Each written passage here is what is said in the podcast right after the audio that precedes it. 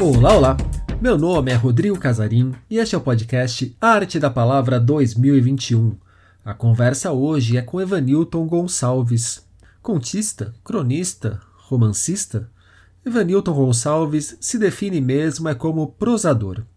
O escritor acaba de lançar a sua narrativa de maior fôlego, O Coração em Outra América, gestado entre viagens para o México e a vontade de escrever a partir da experiência vivida no estrangeiro. Autor também de Pensamentos Supérfluos, Coisas que Desaprendi com o Mundo, Evanilton seguiu um caminho diferente daquele para o qual parecia fadado, como ele conta no papo que vocês ouvirão a seguir. Ele é graduado em Letras Vernáculas pela Universidade Federal da Bahia, mesma instituição onde se fez mestre em Língua e Cultura. Ainda na literatura, já publicou contos nas revistas Subversa, Desenredos, Alba, esta é da Alemanha, e no jornal Relevo. Publica crônicas no jornal à tarde e já levou o gênero também para as revistas Parênteses e Laroyer. Junto com o poeta Ricardo Aleixo, Evanilton editou a revista Organismo número 8.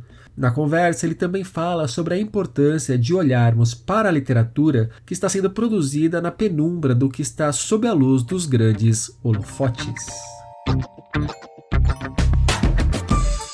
Evanilton Gonçalves, obrigado pela presença aqui no podcast do Arte da Palavra 2021. Evanilton, é, vou querer começar o nosso papo pelo final. Saiu há pouco O Coração e Outra América, um livro que tem uma influência muito forte do, do México, pelo que a gente já conversou em outras oportunidades. O que, que é esse O Coração em Outra América? O que os leitores podem esperar dele e qual é a história por trás dessa história que você levou para o livro? Então, é, para começar, O Coração em Outra América é o meu desafio né, na, na prosa longa, é minha tentativa de produzir uma primeira prosa longa, um romance, e essa ideia ela surgiu é, há muitos anos atrás, quando eu tive contato com um projeto chamado Amores Expressos, que levou diversos autores para diferentes países com o objetivo né, de que ficassem lá por um determinado período e então produzissem um romance ambientado nesse, nesses países. Eu achei a ideia interessante, fiquei pensando né, se um dia teria essa oportunidade de viajar para um outro país e, e, então produzir uma literatura a partir né, do que eu pudesse capturar e transformar isso em literatura. E no final de 2017, logo após eu ter publicado meu primeiro livro, né, o Pensamento Supérfluo, coisas que eles aprendem com o mundo, eu recebi um convite para ir para o México. É, eu fiz parte de um grupo de artistas, né, o, o grafiteiro Samuca Santos e a produtora Ana Carolina me convidaram para fazer um participar de um evento chamado Sarau da Cor, que misturava grafite com literatura. Em que lugar do México que foi? Fui para a cidade do México, e fui para Oaxaca também. E aí isso em 2000, final de 2017. E aí fomos desenvolver atividades no Centro Cultural Brasil-México, e eu dei palestra, né, falando um pouco de literatura brasileira, falando um pouco do meu primeiro, meu primeiro livro, e, e também um pouco dessa relação com o grafite, porque eu pesquisava na época, né, antes, eu pesquisava o grafite aqui em Salvador. É, foi, enfim, minha dissertação de mestrado foi sobre isso, a questão da cultura escrita, a partir das escritas urbanas e tudo mais, então a gente mesclando isso, a gente foi lá para o México, e aí eu já fui com a intenção, né, de realmente anotar, observar e colher materiais mesmo assim, para tentar desenvolver uma narrativa que se passasse no México. E aí foi então que eu, é, quando eu retornei, eu, na verdade, já lá na Cidade do México, eu já comecei a, a rascunhar algumas ideias, e isso prosseguiu por alguns anos. No, em 2018, eu tive a oportunidade de ir novamente ao México, aí dessa vez eu fui para Guadalajara, participar da Feira do Livro de Guadalajara, junto com a escritora Desiane Barbosa, ela participou né, de uma mesa lá e a gente foi num, num, circuito de circulação através de incentivo do estado aqui da Bahia, é, um incentivo cultural, e aí também, novamente, é, eu já embalado com esse processo de escrita, é, capturando mais coisas, é, observando, lendo, tentando perceber um pouco também da cultura é, mexicana, e vendo como isso poderia me ajudar a produzir uma narrativa que se passasse no México. E aí foi então que eu basicamente bolei uma, uma narrativa de um personagem revisor de texto que resolve é, ir passar duas semanas no México é, e entende que é a sua praticamente sua única chance de sair do país pela primeira vez e talvez como única vez, porque ele enxerga esse personagem narrador que o, o, país ele está colapsando, né? Um país que está entrando para um abismo, indo para um futuro incerto e que ele, se ele não tentar essa oportunidade de viver minimamente a possibilidade de, de uma aventura, digamos assim, né, fora do país, isso nunca iria mais ocorrer, né? Essa possibilidade, uma coisa assim. E é basicamente a, a história de um personagem que se sente estrangeiro no seu próprio país mas que vai se deparar, obviamente, com uma série de desventuras, digamos assim, uma terra estrangeira, né? É basicamente história. E, e o, o, livro que me inspirou, é, primeiramente, assim, a pensar nessa história foi o livro do Daniel Pelizari, Digam a Satã, que o recado foi entendido, é, que foi um dos primeiros livros que eu li desse Amores Expresso, desse projeto, né, que levou esses escritores para esses outros lugares. E eu achei um livro hilário, assim, divertido, e eu pensei também que eu queria produzir um livro divertido, eu acho que a literatura brasileira ela é muito sisuda, sabe? Eu gosto de ler textos que me divertem, mas também que me fazem refletir. Então, eu tentei produzir isso nesse livro. Quanto que a ideia de escrever um livro é, influencia ou impacta na viagem em si, nesses momentos em que você estava no México, tanto na primeira ida para a cidade do México, quanto depois para Guadalajara, e quanto que a ideia de escrever um livro e aí depois a experiência da escrita em si te ajuda a criar novos significados ou ressignificar essas viagens? Olha, eu acho que primeiro é, o desafio é, impulsiona o fato de ter a, a experiência, a vivência na uma terra estrangeira também, e de alguma maneira isso me trouxe uma certa disciplina. É o que eu quero dizer assim, eu poderia escrever um livro que se passa no México sem nunca ter ido no México. Isso é óbvio hoje, assim, acho que qualquer escritor pode fazer isso. Né? A, a, literatura ela tem essa possibilidade de fabular. Se vai ficar bom ou ruim já é outro papo, inclusive já é outro papo com você indo para o México ou não também, né? Exatamente, sim, exatamente.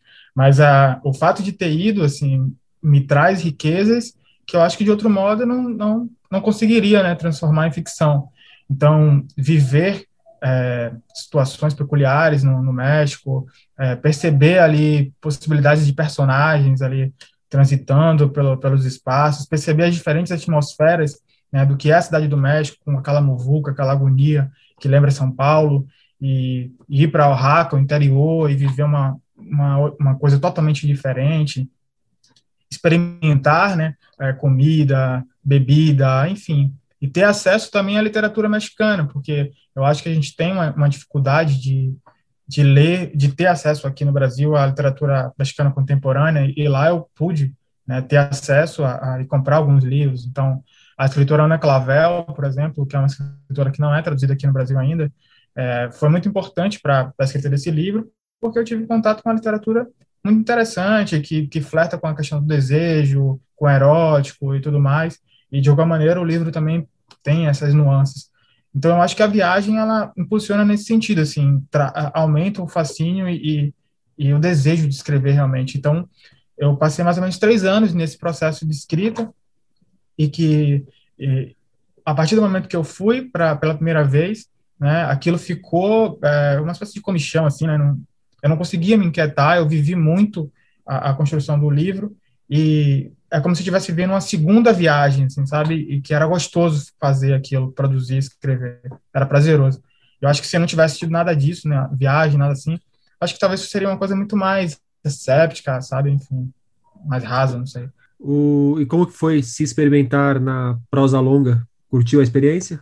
Ah, eu achei muito divertido. Achei, é, é sempre ousado, porque primeiro é ousado eu ser escritor, né? Num, num país né, racista, desigual, é, horrível. Por quê? Me fala um pouco mais. Por que, que é ousado você ser escritor? É porque o que é esperado de um, de um corpo como o meu, de um jovem negro de Salvador, que vem de origem pobre, né, de uma classe social, portanto, menos favorecida, historicamente, é que eu fosse simplesmente uma força de trabalho precarizada, né? Então, antes, por exemplo, de eu me, me jogar nesse delírio de escrever, eu trabalhei como atendente de lan house, eu trabalhei muitos anos como vendedor em um shopping, em que eu sequer via o passar do tempo. Então, eu entrava de manhã e saía de noite, e era sempre um assombro, né? Entrava no ônibus para ir para casa e desabava, né? Esgotado. Então, foi todo um processo até entrar na universidade, até me tornar um, um leitor mais assíduo e tudo mais, e participar de espaços como esse, de ter a oportunidade de estar aqui conversando com você, de participar do circuito do SESC, né, de falar, então, da minha trajetória e, e tudo mais. Mas, assim, é, acho que tem sempre os resquícios, né, que, algumas questões que nos levam para determinados lugares, né, que a gente, às vezes, pensa que é uma ideia vocacional, não sei, mas a minha mãe, ela era professora e me disse uma certa vez que escrevia, enfim, então acho que aquilo ficou na minha cabeça. O meu padrinho era, minha mãe dizia que meu padrinho, né, o irmão dela, é, só andava com um livro debaixo do braço. Acho que essas pequenas coisas né, foram, de alguma maneira, me, me jogando para esse mundo do livro. E eu também gostava, eu sempre fui muito tímido, então eu sempre gostei muito de ler gibi, né, quadrinhos e tal. Então acho que de alguma maneira isso foi me, me levando para esse lado, assim, até que eu né, larguei o trabalho de vendedor, comecei a estudar na Biblioteca Central aqui dos Barris, entrei na universidade, fiz letras, enfim. E aí também, claro, tive contato com pessoas que foram importantes e que me impulsionaram a chegar aqui, como o professor Antônio Marcos Pereira, que é crítico literário, que foi meu orientador, assim, uma pessoa que acabou me mostrando as possibilidades, né? Eu acho que meio que é, é um misto de, de mistério e sorte para eu estar aqui hoje como escritor, e, então é isso. Então, é, é ousadia nesse sentido, porque eu acho que quando a gente pensa, Rodrigo, em escritor brasileiro, eu acho que o que vem é aquela coisa estereotipada, clássico, né, de um homem branco, né, com aquela pose de intelectual, com óculos, etc. E essa ousadia se desdobrou na prosa longa. Sim, sim, porque eu marco o, o meu lugar na literatura como um prosador, né? Eu acho que as pessoas às vezes se falam, ah, eu sou romancista, eu sou contista, eu sou cronista, eu sou prosador. E eu passeio por esse gênero, né? Eu, eu já publiquei contos, eu já publiquei, eu publico crônicas no jornal à tarde, que é um grande jornal aqui da Bahia, e agora eu publiquei esse romance e não foi nenhum sofrimento, né, me aventurar no romance. Foi muito mais trabalhoso, foi um desafio, e eu acho que qualquer artista se move a partir do desafio, né? Acho que a literatura ela se faz exatamente disso, da inconformidade e da reinvenção. Então, para mim foi um prazer escrever esse livro. Além da prosa em si, quais são os pontos de conexão ou de desconexão entre esse novo livro e o pensamento supérfluos? Eu acho que vai ser sempre lido como uma espécie de, de continuidade, né? Embora o Pensamento Supérfluo seja aquele livro fragmentário, com pequenos textos, microtextos muitas vezes, mas eu quis trabalhar de maneira muito proposital a relação entre eles, então há situações em que o personagem faz menção ali, dialogando com outros personagens, a respeito de produzir um, um, um texto com esse nome, né, de pensamento supérfluo, essas coisas, trabalhar aquela coisa que eu já venho fazendo na, na, literatura que eu produzo, que é a ironia, né, do que seria essa coisa de alta cultura, baixa cultura, do que seria, então, essa literatura com L maiúsculo, e o que seria, não sei, uma coisa menor, né, e aí eu vou flertar com tudo isso, como eu já fiz no meu primeiro livro, eu trago para esse livro também, é, ironizando mesmo, brincando com absurdo, com insólito, que é, são as coisas que me interessam, a partir da banalidade do cotidiano. O Evanilton, você contou aí um pouco do, da sua trajetória para parar nesse mundo das letras, para se tornar um escritor, e esse mistério que te moveu para esse caminho. Mas tem um mistério que te move, mas hoje você já é um escritor que há algum tempo está estabelecido com a ideia de ser escritor e criando uma carreira na como, como escritor, com o perdão da, da repetição da palavra escritor é, depois que você já está estabelecido e tirando um pouco o mistério que te trouxe até esse lugar, por que insistir na literatura, apostar na literatura, investir na literatura, se dedicar à literatura? É, eu acho que é um mistério responder isso, assim, é difícil pensar né, a razão que nos leva a continuar na literatura, porque se fosse questão financeira, isso não faria nenhum sentido, pelo menos para mim porque eu sigo na literatura como se fosse num, num, caminho alternativo, né, já que eu não participo do grande circuito, embora, né, aqui e ali é, participando de alguns eventos já importantes, estou, estou, no circuito do SESC, que é uma coisa extremamente relevante, né, e podendo dialogar com diferentes públicos, mas de maneira geral, é, mesmo escrevendo já há um tempo, eu sinto que eu estou num, num, num caminho mesmo alternativo, assim, porque não há o espaço né, na, na, mídia, não há, por exemplo, eu publiquei esse livro tem dois meses e sequer saiu uma resenha até hoje, assim. Então, eu percebo que é que é que eu estou tentando não ficar em silêncio, né? Que é o que a gente sempre teve assim na, no Brasil. Basicamente, como eu estava conversando até com a Verônica Stiger ontem no papo com o Krenak, que é a literatura brasileira standard, digamos assim, sempre foi parece monolíngue, sabe? Parece que sempre falou de um único lugar, as mesmas pessoas ali. E eu continuar escrevendo e outras pessoas também continuar escrevendo a partir desses outros pontos de vista, de outras trajetórias, é, principalmente vindo é, da pobreza, digamos assim, né, enfim, de classes baixas e tal, eu acho que é uma tentativa de revitalizar a literatura e mostrar a, outras possibilidades né, de, de subjetividade, porque é, sem isso eu percebo que as pessoas tendem a a repetir os, os, preconceitos, os estereótipos. E quando eu me coloco como escritor, eu acho que de alguma maneira eu aceno para outras pessoas também essa possibilidade, né? Essa manutenção da nossa dignidade, digamos, que tenta ser retirada a todo momento por conta desse país que é racista, escravocrata, enfim. E aí eu acho que pegando essa questão e indo um pouco além, tem um fragmento do, do seu primeiro livro, do Pensamento Supérfluos, que eu gosto bastante, que é o Mascara, Letras não dá dinheiro, disse o sabedor de todas as coisas em um súbito pensamento. Isso foi quando eu desembarcava de seu carro importado. Como que é lidar com esse sabedor de todas as coisas? Que para quem quer ser escritor, para quem é escritor, a todo momento está encontrando esse tipo de sabedor de todas as coisas pelo caminho, né? E não simplesmente é. por uma curiosidade, mas sempre querendo te tirar desse eixo para, sei lá, vai montar uma empresa de qualquer coisa. É, eu acho que é, eu acho que isso aí é o tipo que, que figura para para tentar sempre fustigar o, a síndrome do impostor que eu sinto e que muitas pessoas de origem semelhantes à minha sentem, né? A síndrome do impostor de, de pensar que eu estou num lugar em que eu não deveria estar, né? Que é como acontece no mundo real, né? Quando você, quando a gente vê, enfim, todo dia no noticiário, pessoas negras em situações sendo humilhadas, enfim, sendo confundidas, sendo precocemente tratadas como marginais, etc., sem o devido direito né, de, de defesa, e, enfim, já sempre o pré-julgamento. Então, eu sinto que o sabedor de todas as coisas é esse tipo de figura que olha e fala: o que, esse cara está fazendo aí? O que, esse cara estava fazendo on ontem com Verônica Stiger e com Ailton Krenak, né? Uma escritora consagrada e um grande intelectual do nosso tempo. Então, acho que causa estranheza, mas de algum modo eu tenho que me me impor, porque se eu sou convidado para esses espaços, eu acho que há alguma razão, né?